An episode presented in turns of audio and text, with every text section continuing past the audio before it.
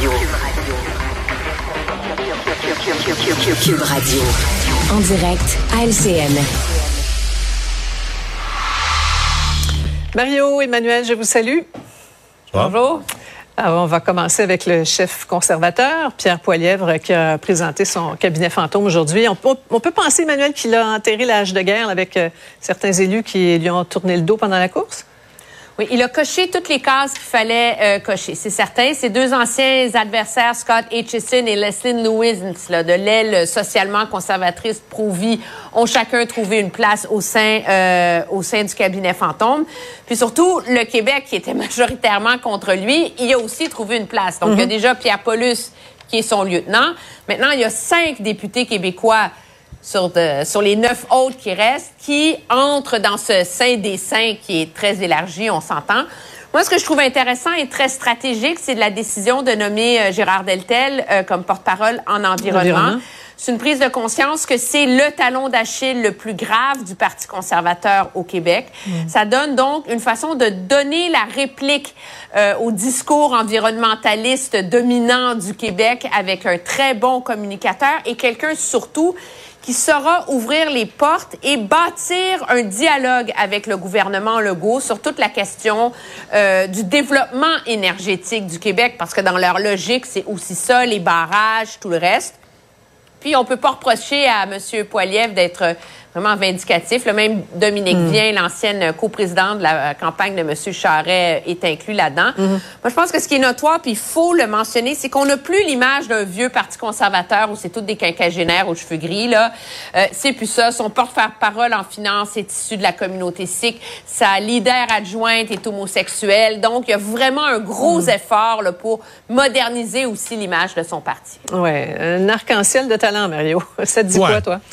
Ben, je suis un peu moins positif. J'ai trouvé que le Québec était pas pesant. Hum. Sincèrement, dans les on a c'est vrai qu'il y en a plusieurs qui ont des responsabilités, mais aucune responsabilité économique vraiment. Dans les grosses responsabilités, il n'y a pas de Québécois sauf l'environnement. C'est vraiment Gérard Deltel qui devient le, joueur euh, principal. Euh, mais tu sais quand tu regardes les fonctions importantes, les, les, grands grands grands dossiers, tu dis le Québec pèse hum. pas lourd. Ça m'a donné aussi l'impression que le départ d'Alain Reyes qui était quand même un, un, parlementaire efficace, qui était un joueur efficace, mais ça a fait un trou dans l'équipe qu'on n'a pas vraiment complètement réussi à remplacer. Donc, M. Poliev, euh, qui doit se reconnecter sur le Québec, va être au Québec demain et après-demain. Donc, on va voir quel genre de message il va avoir à passer aux, Québécois. Ouais. Qu'est-ce qu'on peut attendre, Emmanuel, de cette visite-là, d'ailleurs?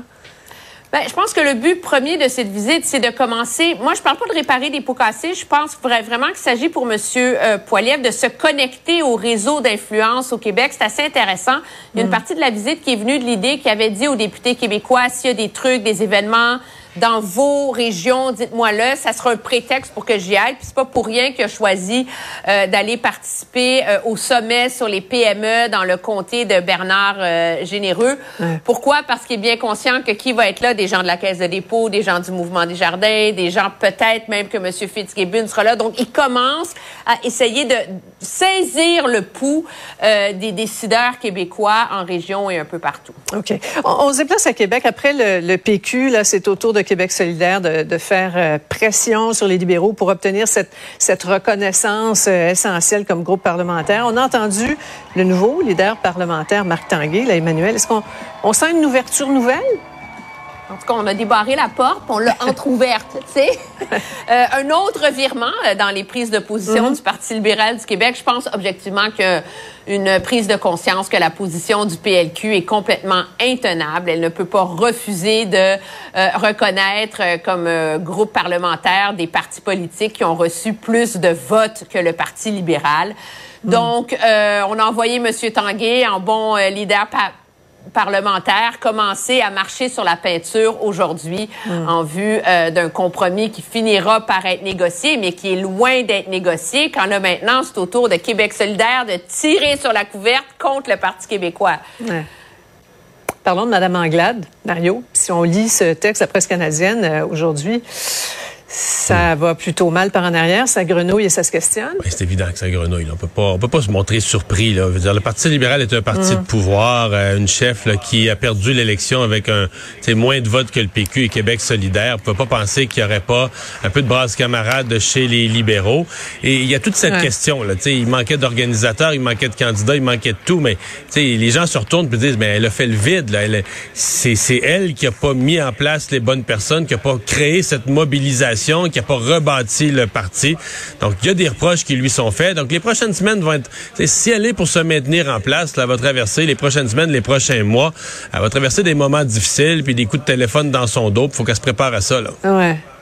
Il va falloir qu'elle survive vos votes de confiance aussi d'ici un an. Enfin, merci infiniment, vous deux. Au revoir. Au revoir. Au revoir. Alors, merci à vous d'avoir euh, été là. On se donne rendez-vous demain pour une autre émission. 15h30, c'est Antoine Robitaille qui s'en vient. Au revoir.